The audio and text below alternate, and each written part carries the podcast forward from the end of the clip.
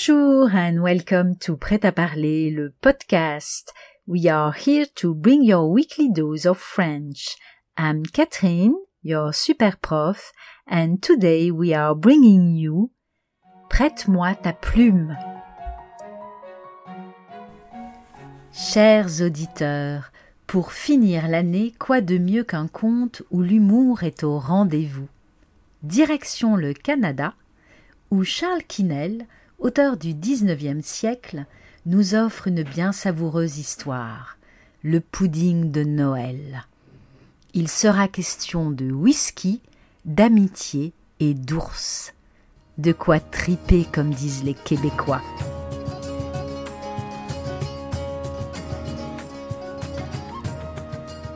Tom Caribou, Jacques Blamont et Hugues Lamy étaient trois hommes des chantiers.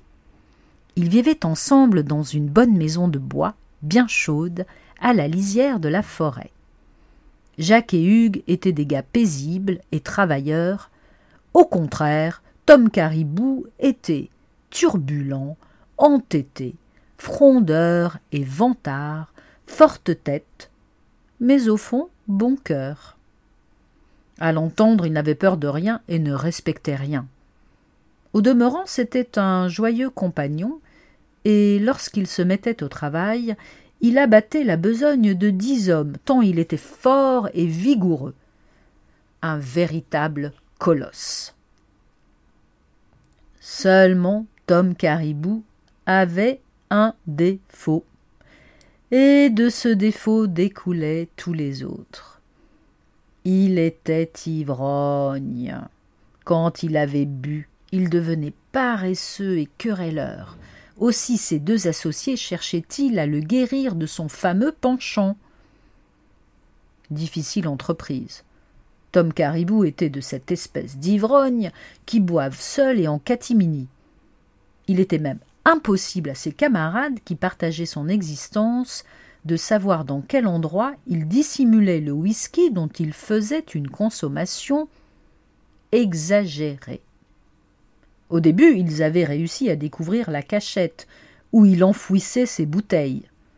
Maintenant, il la choisissait si bien que toutes les investigations devenaient inutiles. Lorsqu'ils étaient tous les trois au chantier, soudain Tom disparaissait. Bientôt il revenait, empestant l'alcool, et la paix du trio était compromise. Le soir du 24 décembre, Jacques et Hugues décidèrent d'aller à la messe de minuit. L'église était distante de quatre kilomètres, et un si petit trajet n'était pas pour effrayer ces gaillards. Tu viens avec nous, Tom? Caribou secoua la tête. Je ne veux pas aller à la messe de minuit. Les autres ne désiraient pas amorcer une dispute. À ton aise. Au moment où ils allaient partir, Tom, qui était dans les meilleures dispositions d'esprit, leur dit Je veux tout de même collaborer à la joie de cette nuit. Je vais vous confectionner un pudding au miel et au whisky que vous trouverez au retour, et dont nous nous lécherons les babines à les user. Jacques et Hugues s'en allèrent. En route, ils plaisantaient. Faut-il que notre Tom soit de bonne humeur pour nous faire participer à son whisky. Demeuré seul, Caribou prépara son gâteau au miel et le plaça sur la table. Il n'y avait plus qu'à l'arroser généralement d'alcool. Cet alcool n'était pas, vous le pensez bien, dans la maison où aucune cachette ne pouvait être sûre. L'habitation des trois garçons se composait d'une seule pièce.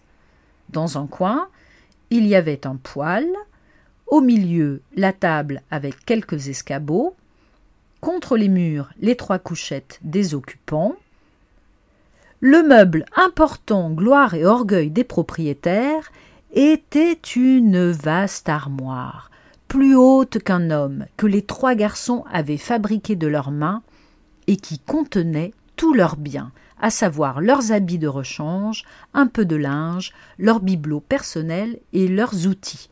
Dans tout cela, où pouvait-on dissimuler une seule bouteille de whisky?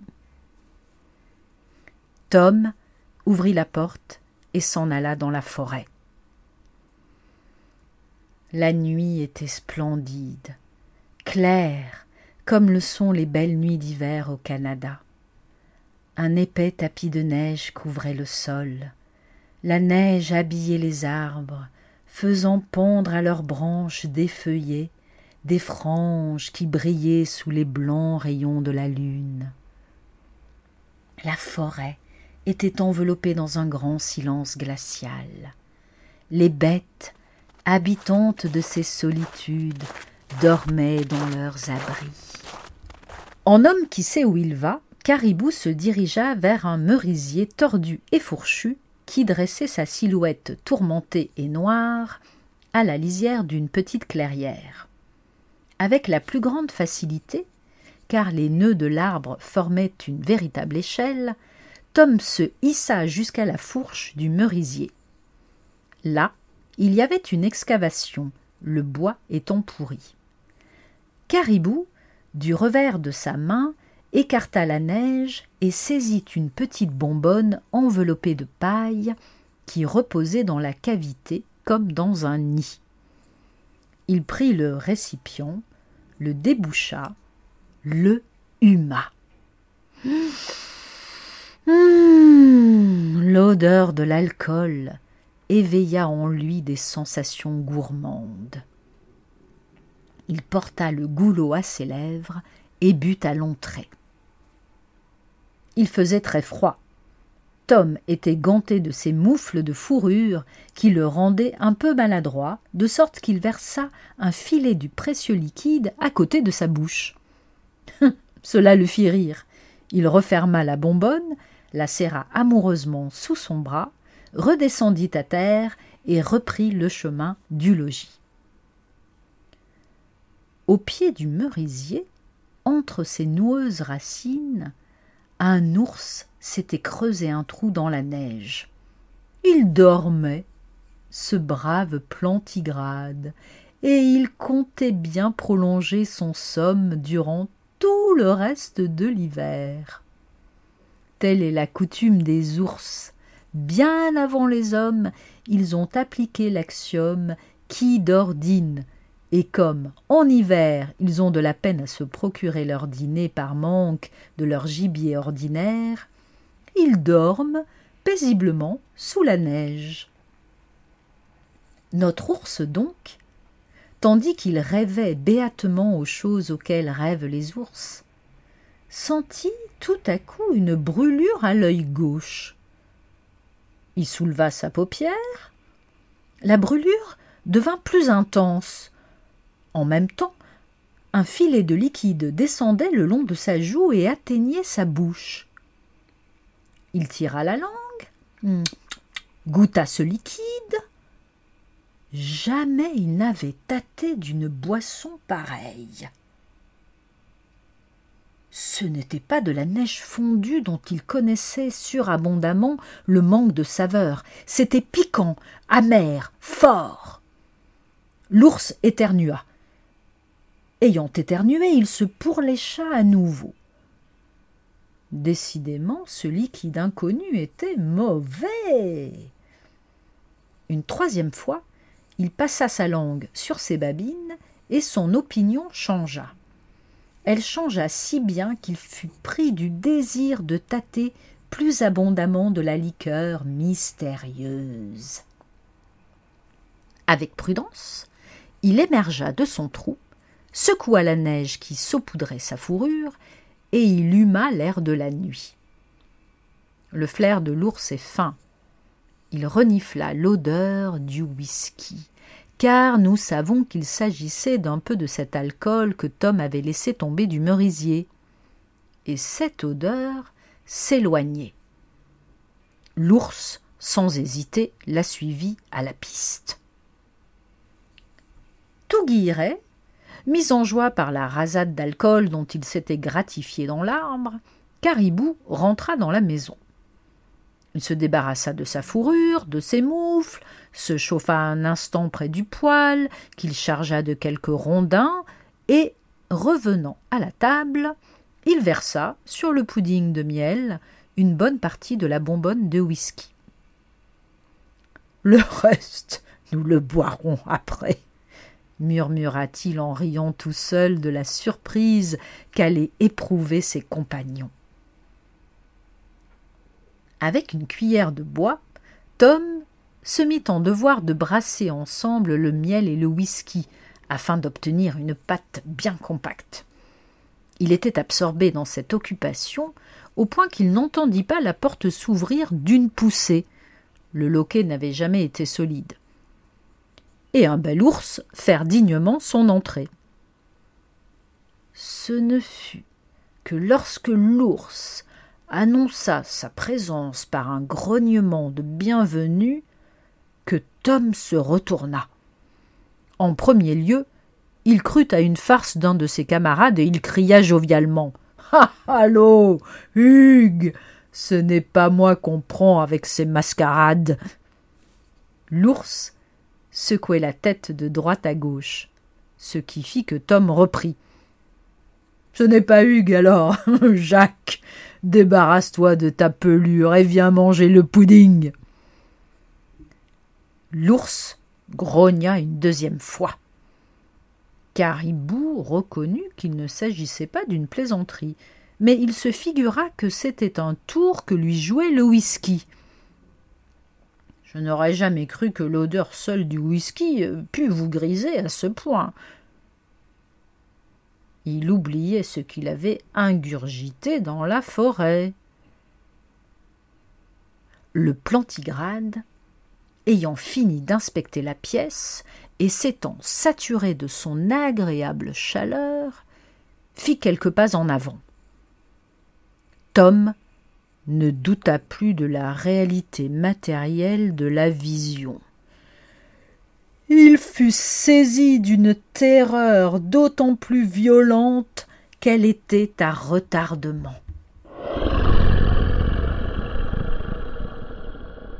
Fuir. Comment? L'ours était devant la porte. Sortir par la fenêtre. Entreprise difficile. La fenêtre était haute, bien barricadée, et Caribou n'aurait pas le temps de l'ouvrir avant que l'ours l'eût atteint. Le fauve fit un mouvement. Instinctivement, Caribou se précipita dans un angle de la chambre. En se dandinant, on n'a pas idée comme un ours qui se dandine est rapide, l'ours le rejoignit. Tom s'esquiva dans un autre angle. L'ours y était en même temps que lui. On aurait pu croire que l'homme et la bête jouaient ensemble aux quatre coins. Tom espérait qu'en passant près de la porte, au cours de cette poursuite autour de la chambre, il pourrait sortir. L'animal avait certainement prévu cette tactique, car il manœuvrait toujours de façon à empêcher Tom d'approcher de la sortie. Une idée traversa l'esprit de Caribou. Il s'en voulut de n'y avoir pas pensé plus tôt. L'armoire. D'un coup de poing, il poussa un escabeau auprès du meuble. Il sauta sur cet escabeau, le fit basculer du pied, tandis que par un rétablissement hardi, il se perchait sur l'armoire. Le plantigrade partit désappointé, il chercha par où il pourrait suivre l'homme, il gratta un peu de ses fortes griffes la porte de l'armoire, mais n'insista pas. Il venait de sentir l'odeur du whisky cette agréable odeur qui, après l'avoir tiré du sommeil, l'avait poussé à ce dérangement. Sur la table, il vit le pudding, il s'en approcha. Ô joie du miel précisément ce qu'il aimait le plus au monde, et ce que la nature défend contre la convoitise des ours par de stupides bestioles qui vous piquent le museau. Là, le miel était tout ramassé, pas d'abeilles à craindre, pas de cire qui vous colle aux dents. L'ours goûta à ce mets délectable, et il s'aperçut qu'il était rendu meilleur encore par la liqueur inconnue dans laquelle il baignait. savourait lentement la nourriture et le fait des hommes. Un ours ne s'y astreint pas. En quatre coups de langue, le plat était nettoyé. Plus de miel, plus de whisky. Pourvu qu'il ne considère pas le whisky comme un apéritif et qu'il ne me convoite pas comme rôti. Pensait sur le haut de son armoire le pauvre caribou en voyant disparaître son pudding. L'ours n'avait point de ces appétits carnivores. Le whisky faisait courir un chaud bien-être à travers ses membres. Il avait l'estomac lourd, et cette lourdeur ne tarda pas à lui monter à la tête. Il bâilla deux ou trois fois, regarda autour de lui d'un air paresseux, s'étendit sans façon par terre, à côté de la table et s'endormit. Ayant constaté le sommeil de l'ours, Tom Caribou se sentit rasséréné. En d'autres temps, il serait certainement descendu de son perchoir, aurait pris une hache et il aurait été fendre la tête du fauve. Ce soir, il n'y songea pas. Il était très fatigué.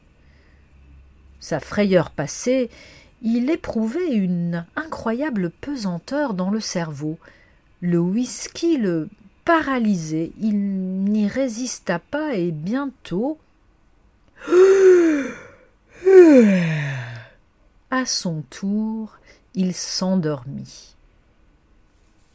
Tard dans la nuit, Jacques et Hugues rentrèrent de la messe.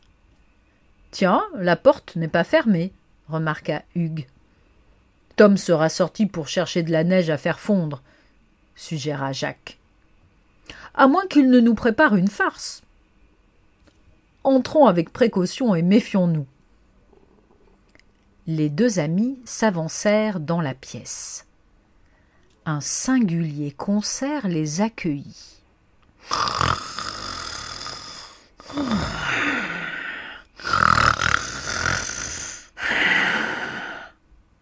Que signifie cela? s'étonna Hugues.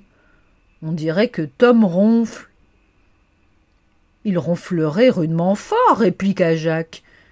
Et puis il n'est pas sur sa couchette? Simultanément, les deux camarades poussèrent deux exclamations. L'un, en levant les yeux, avait aperçu Tom endormi sur l'armoire. L'autre, en les baissant, avait vu l'ours cuvant béatement son whisky. Ce qu'il advint de l'ours, vous le devinez.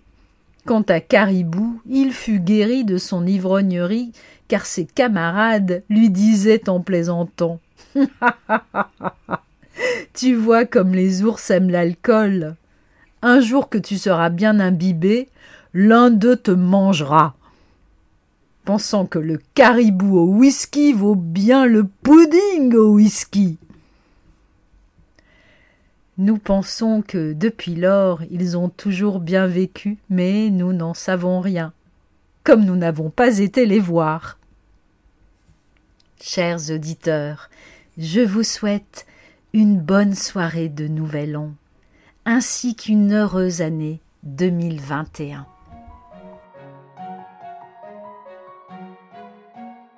Merci beaucoup for listening to Prêt à parler, le podcast.